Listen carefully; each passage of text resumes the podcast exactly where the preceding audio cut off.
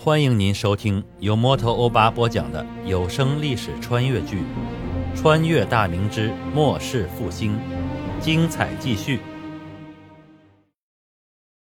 河南魏辉府吉县城内的一个街口，六岁的妞妞蜷缩在一个角落里，身上的单衣已经脏乱不堪，破烂的衣袖里皮包着骨头的手臂已经没有了原先的肤色，头发如同一蓬乱草一般。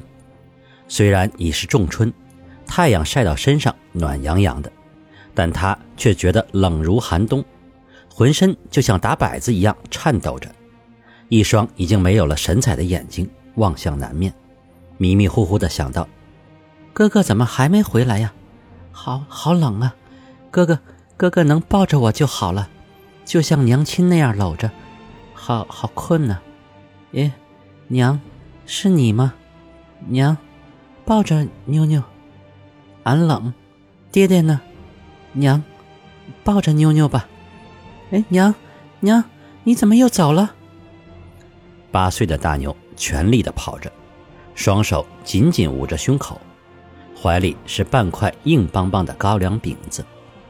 讨了半天，才有个好心的大婶儿给了他半块饼子。自己和妹妹已经两天没有吃饭了，爹爹和娘亲都已经死了。大牛知道，他们是饿死的。爹娘把最后一口饭都留给了他和妹妹，自己却拼着命吃观音土，最后肚子胀得鼓鼓的。爹爹先死的，临死前那不甘又绝望的眼神，大牛一辈子也忘不了。娘亲临死前，虽然已经说不出话了，但还是尽全力把妹妹的手放到了大牛手里，充满着期待的。看着他，大牛明白，娘亲是要他保护好妹妹。大牛眼泪已经流干了，因为年龄小，没有力气挖个坑把爹娘埋掉。连年的大旱绝收，村里只有死人了，活着的都逃难去了。大牛和哭哑了嗓子的妹妹给爹娘磕了三个头，就带着他往几十里外的县城方向走。爹活着的时候告诉他。顺着唯一的路往东走，就是县城了。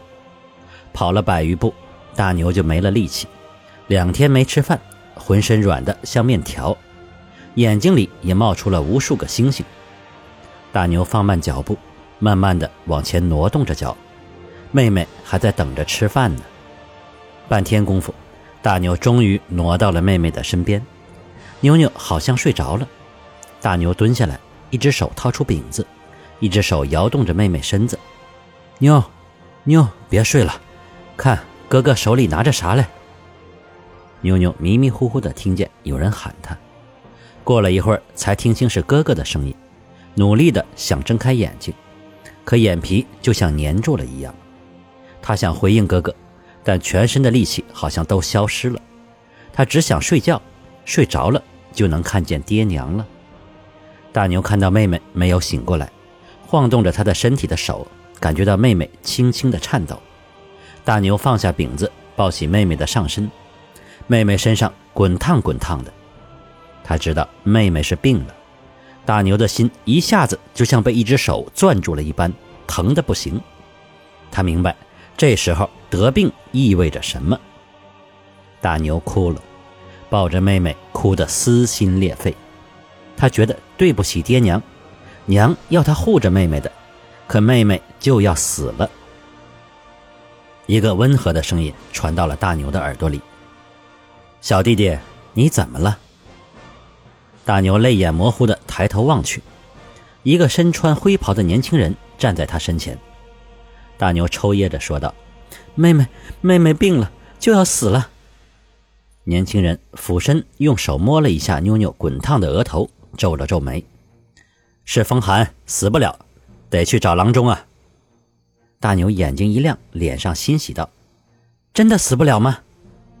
年轻人又笑了笑：“你要是信我，就跟我走，带着你妹妹去找郎中。”大牛警惕地望着他，爹爹说过，这个世上有拐子，把小孩拐去，挖心掏肝。年轻人看到大牛的神情，就猜到他要想什么，手伸进怀里。掏出一块木牌，冲他晃了晃，看见没？我是官府里的，难道还骗你不成？坏人哪有这东西？大牛一听官府，警惕立刻变成了畏惧。小时候村里有头牛病死了，官府来人查看，官差可凶了。里长那么厉害的人，在官差面前都不敢直起腰，还被官差抽了一鞭子呢。年轻人温声地说道：“你爹娘在哪里啊？”大牛，大牛默默的低下了头。俺俺爹娘都饿死了。年轻人叹了口气：“好吧，那走吧，先把你妹妹治好，之后某带你去一个能吃饱穿暖的地方。”大牛怀疑的看着他，年轻人又笑了笑：“某是官府的人，是贵人派某搜寻和你这样一般的孤儿，赶紧走，晚了你妹妹真的会死掉。”大牛挣扎着站起来，想托起妹妹，可他哪有力气了？年轻人又是轻叹了一声，弯腰抄起妞妞抱在怀里，起身疾步而去。大牛捡起半块饼子，紧紧地跟着。当我再次来到黄庄的时候，已经是崇祯九年的四月了。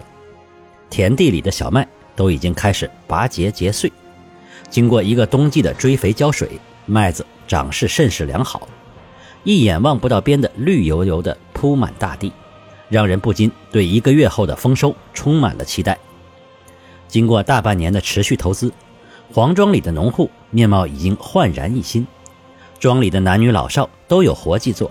收入也稳定提升，鸡鸭已经开始产蛋了，产出的鸡鸭蛋全部由皇家市价收购，然后送到永卫营，供给每日操练的士卒补充营养。农户们手头有了钱，就要购买针头线脑、锅碗瓢盆、油盐酱醋等日用品，甚至有比较富裕的家庭给自家女人买胭脂、水粉这类等算是奢侈品的东西。商人的嗅觉最为灵敏。从开始的小贩上门贩卖，到现在开店经营，庄子的围墙外面已经慢慢形成了一个颇具规模的市场。因为黄庄的示范效应，周围的各个权贵的庄子也不得不捏着鼻子下调店租。原先的十七大部分都降到了十五，农户们却也感恩戴德了，终于可以吃一顿饱饭了。虽然是粗粮，这也是以前做梦都想不到的。但此时。我却已经准备夏粮丰收的时候，把店租降到十三了。估计那些权贵们暗地里不知有多少恶毒的语言来诅咒我。庄墙修建的时候，我特意吩咐向外扩大了不少。原先的农户家成了庄子的最里面，外围建了一排排土木结构的新房子，房屋之间都是紧紧的挨在一起。这是我根据后世六七十年代的集体宿舍的模板规划的。对于处于死亡边缘的老弱妇孺来讲，有个安身之处就已经是老天开眼了，哪还有什么别的要求？这样的房屋能够节省大量的空间，将来如果有人发达了，就再寻其他的地方盖房子就行。这里住着的大都是陕西、河南一带遭受旱灾后逃难的妇孺，至于老人倒是一个没有。大灾之下，绝大部分的老人为了给自家孩子省下一口粮食。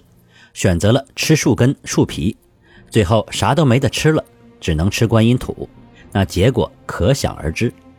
大部分青壮选择了带着全家加入到了刘贼的队伍当中去，家里没有青壮男人的妇孺则被收留到了这里。救助大牛和妞妞的那个年轻人是锦衣教尉王安成，锦衣卫奉皇命出京收拢妇孺，王安成是其中一员。妞妞的病好以后。王安成带着大牛和妞妞以及另外二十多个孤儿回到了京师，然后大牛他们便被安置到了黄庄。王安成因功被提拔为小旗后，又一次出京完成了同样的任务去。大牛和妹妹是第一批来到这里的孤儿，考虑到妞妞是女孩子，分房子的庄头特意安排了一个套间给他们，两个房间各有一张简单的木板床，都有着崭新的被褥铺盖。大牛住在外间，里屋归妞妞。所有来到黄庄的妇孺，第一件事就是强制洗澡。他们脱下来的旧衣服被点火焚烧后掩埋，以防传染疫病。村子里盖了两所澡堂子，男澡堂子里面有大大的浴池，里面蓄满了滚烫的热水；女浴池则是一个个木板隔开的单间，里面放着大大的木桶和澡豆。为了照顾像妞妞一样的女孩，女浴室还特意分派了几个妇人给小孩子搓澡。洗刷一新的大牛和妞妞们，都会领到崭新的衣袍和鞋子，这些都是按照我的要求做的。因为收容难民的缘故，制作军服的作坊专门分出一些女人给他们缝制衣物。已经痊愈了的妞妞洗完澡，穿上新衣服，开心的不得了，蹦蹦跳跳的回到屋子里，来到里屋自己的床前，妞妞脱下新鞋子，爬上了铺着褥子的床，在床上蹦跳了几下，忽然愣住了。他慢慢躺下，用被子紧紧地裹住自己，眼泪无声地流了下来。爹爹和娘亲不知道在地底下有没有盖新被子。我牵着朱微绰的小手，悠闲地在外面庄子的市场里逛着。朱微绰手里拿着一只糖葫芦，一边吃一边到处打量。他和朱次郎一样，生存范围仅限于乾清宫的周围，天天面对的就是宫女和太监，外面的一切对他们都是新奇无比。比如手里的糖葫芦，红红的果子外面。裹着炒焦的黄糖，酸酸酸酸甜甜的味道让他开心极了。朱次郎对于小女孩喜欢的东西非常排斥，虽然心里很想尝一尝，但对妹妹递过来的糖葫芦却严词拒绝，然后偷偷嘱咐跟着的侍卫多买几只，回京以后给二丫送去。跟二丫只接触过一次，但朱次郎却一直惦记着她。我对于儿子的小把戏只知一笑。对警惕地观察四周情况的程千里笑道：“老程啊，你又不是头一次陪我出来，别那么紧张。我问你，你有什么梦想吗？”程千里愣了一下，搔了搔头皮：“启禀黄老爷，卑下睡觉从不做梦的。”我有些发笑：“笨蛋，我是问你的志向，是志向，懂不懂？”朱维绰努力地咽下一口糖葫芦，插言道。父皇，微绰和老程一样，睡觉也是不做梦的。程千里陪着笑脸道：“卑下懂的，懂的。卑下的志向就是好好护卫黄老爷一家的安全。”我没搭理他，蹲下身子抱起朱威绰，小声地说：“韦绰，父皇怎么教你的？在外面不要再叫父皇，要叫爹爹，记住了没？再喊错了，以后可就不带你出来了。”朱维绰虽然不明白为何不能叫父皇，但还是拼命的点头表示记住了。我哈哈的大笑起来。朱次郎在后面撇了撇嘴，对朱维绰的幼稚表示很无语。我抱着女儿边走边说：“老程啊，我是觉得你正当壮年，一身好武艺，整天跟着我有些屈才了，所以才问问你。你倒好，不跟我说实话。”哪个男人不想征战沙场、建功立业、封妻荫子啊？你是我信任的人，心里有啥想法，尽管告诉我就是。程千里郑重地回道：“回黄老爷，卑下学的是马下功夫，上了战阵那就不顶用了。说心里话，跟在黄老爷身边护卫，卑下心里倒是感到非常荣耀。家中的妻儿也以卑下是锦衣卫而骄傲。卑下数代锦衣卫出身。”但从未有人做过黄老爷的贴身护卫，卑下这辈子不想再起变化。等儿子长大，卑下也会让他入卫所，为黄老爷家效力。我停住了脚步，注视着程千里。只要大明还在，我不会亏待你这样为大明效忠的人。感谢您收听由摩托欧巴播讲的历史穿越剧《穿越大明之末世复兴》。